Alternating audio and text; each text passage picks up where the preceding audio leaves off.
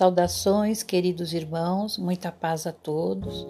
Nós estamos aqui trazendo hoje do, o tema Problemas do Amor, que está no Evangelho de Paulo, em Carta aos Filipenses, capítulo 1, versículo 9. As explicações são do mentor Emmanuel através da abençoada psicografia de Francisco Cândido Xavier.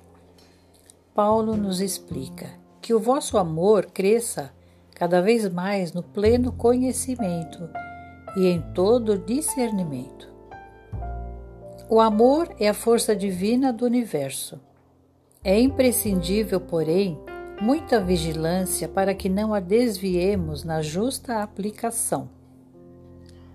Quando um homem se devota de maneira absoluta aos seus cofres perecíveis, essa energia no coração dele denomina-se avareza. Quando se atormenta de modo exclusivo pela defesa do que possui, julgando-se o centro da vida, no lugar em que se encontra, essa mesma força converte-se nele em egoísmo. Quando só vê motivos para louvar o que representa, o que sente e o que faz, com manifesto desrespeito pelos valores alheios, o sentimento que predomina em sua órbita chama-se inveja.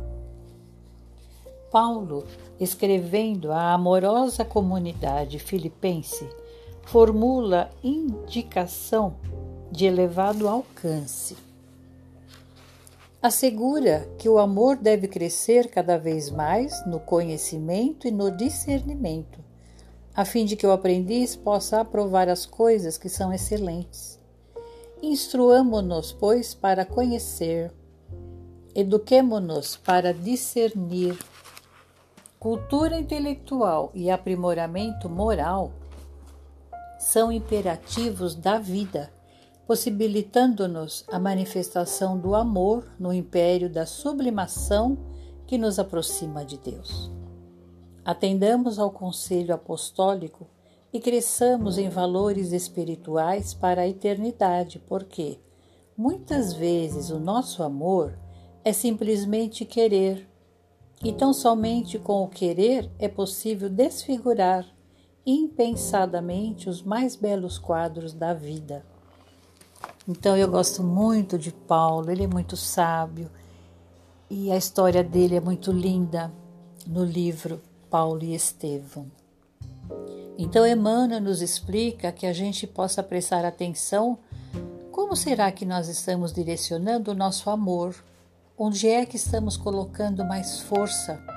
Que a gente aprenda a não colocar essa energia maravilhosa em coisas perecíveis, e sim em coisas que possam acompanhar-nos na eternidade que possamos pensar, repensar o que é que estamos fazendo desse sentimento tão nobre. Irmãos, um grande abraço, muita paz. Fiquem com Deus e que não esqueçamos que podemos estender esse amor fraterno a todos que sofrem. Que os anjos do Senhor levem os nossos desejos, vibrações e pedidos em auxílio ao nosso próximo sofredor. Que Deus abençoe a todos e até uma próxima, se Deus quiser.